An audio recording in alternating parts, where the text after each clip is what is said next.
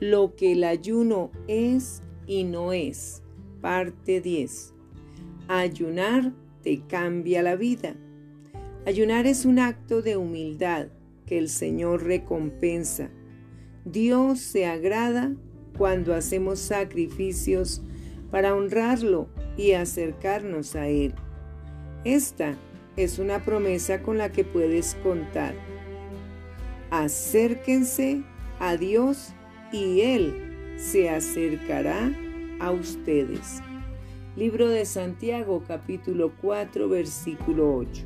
La Biblia también dice que Dios nos bendice cuando lo buscamos. Humíllense delante del Señor y Él los exaltará. Libro de Santiago capítulo 4 versículo 10.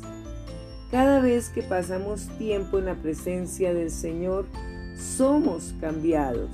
Su palabra nos transforma y renueva nuestras mentes, haciéndonos más sensibles a la actividad del Espíritu Santo en nuestras vidas.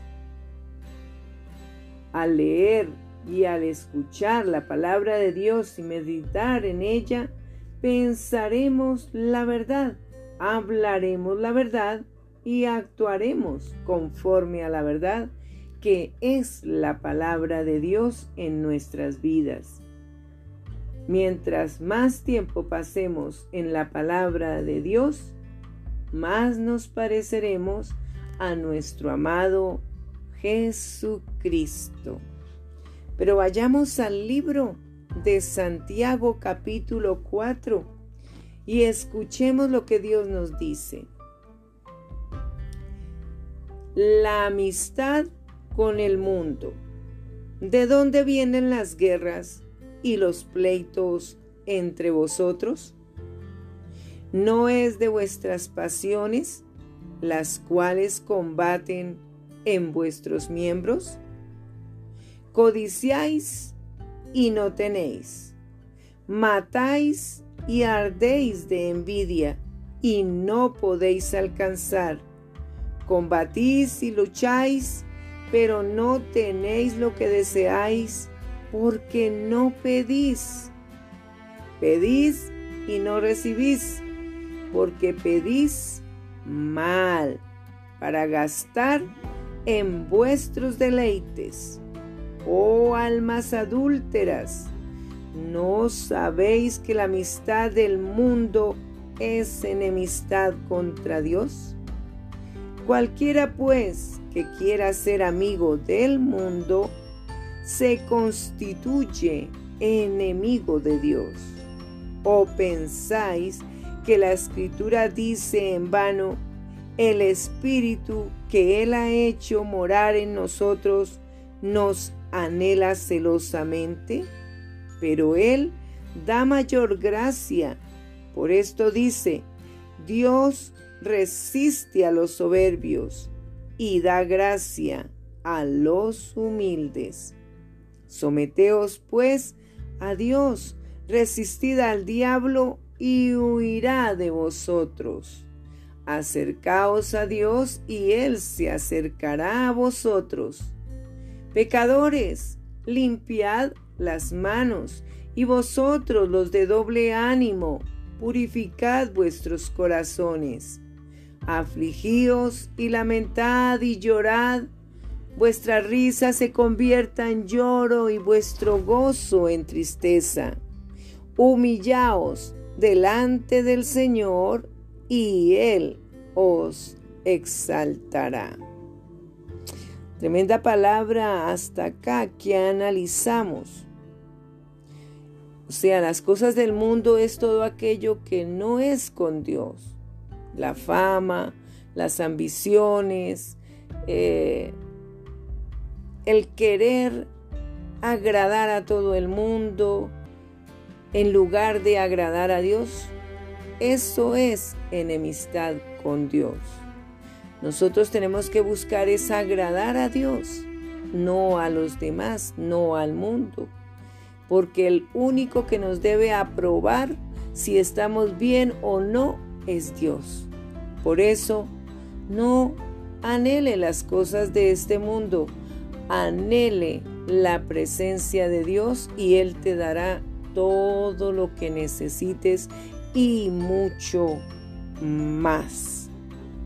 Porque Dios es Dios celoso, es un Dios que nos ama, que nos anhela, que desea lo mejor para todos.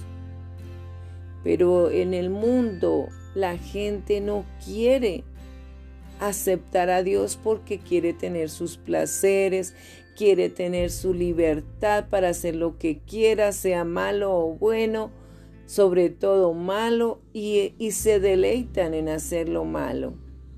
Entonces ellos están contra Dios. Cuando uno conoce la palabra de Dios, que es la verdad, nos sometemos a la palabra de Dios para corregirnos, para obedecer los mandamientos, para hacer la voluntad de Dios, que es lo que nos va a bendecir en gran manera nuestro encuentro celestial allá en el reino de los cielos. Y aquí en la tierra tendremos bendiciones y protección siempre, porque Dios cuida de su creación. Sigamos con la palabra, juzgando al hermano. Versículo 11. Hermanos, no murmuréis los unos de los otros. El que murmura del hermano y juzga a su hermano, murmura de la ley y juzga a la ley. Pero si tú juzgas a la ley, no eres hacedor de la ley, sino juez. Uno solo es el dador de la ley que puede salvar y perder, pero tú ¿quién eres para que juzgues a otro? No os gloriéis del día de mañana. Vamos ahora, los que decís, hoy y mañana iremos a tal ciudad y estaremos allá un año y traficaremos y ganaremos, cuando no sabéis lo que será mañana porque ¿qué es vuestra vida? Ciertamente es neblina que se aparece por un poco de tiempo y luego se desvanece.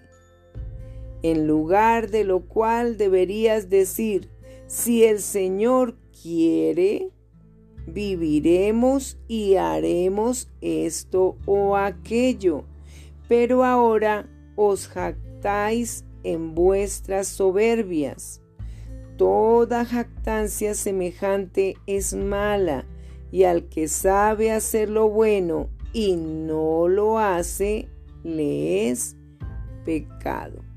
Siempre estamos nosotros pecando cuando estamos hablando mal, no para bien, sino para mal de alguien, señalando, juzgando, creyéndonos mejores que otros. Pero hasta el que no, no conoce puede ser a veces más sabio que uno. Y el que más habla, se dice que el que está en silencio es más sabio que el que se lo pasa hablando. Entonces nosotros tenemos que dejar la justicia en las manos de Dios para nosotros no juzgar. Entonces el juez verdadero es Jehová de los ejércitos, es el mejor juez, es el justo, Él hace justicia y Él pelea por nosotros. Él es el abogado que necesitamos, Jesucristo, nuestro defensor. Bendigamos con nuestra lengua, que nos salgan maldiciones, aunque a veces es demasiado difícil y saldrán cosas que no debe salir. De la boca debe salir lo mejor, de lo mejor que haya en tu corazón debe salir de tu boca. Pero si tu corazón está oscurito, está negrito, pues van a salir cosas feas de tu boca y van a ir a tu mente y vas a estar pensando cosas negativas. Entonces Dios puede limpiarnos renovar nuestra mente para que pensemos cosas correctas. para con todos, para con todos. Y así hablar bendición. Pero continuemos la palabra de Dios, el estudio del ayuno de Daniel. Después de haber escuchado estos audios, hasta aquí, tal vez te sientas un poco abrumado, abrumada. Quizás estés considerando todos los diferentes componentes del ayuno y te preguntes si podrás llevarlo a cabo. Déjame asegurarte que sí podrás hacerlo, ya que el Señor te dará poder para cumplir tu compromiso. Él es fiel y transitará contigo cada paso del camino. No estás solo.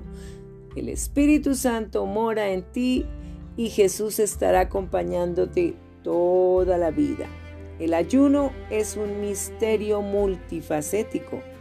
Es imposible que lleguemos a comprender su alcance con nuestras mentes finitas. Sin embargo, ayunar es más que una autonegación física. Cuando va de la mano de la oración ferviente, el ayuno abre el camino para que Dios irrumpa y haga cosas milagrosas en nuestras vidas y las de aquellos que nos rodean.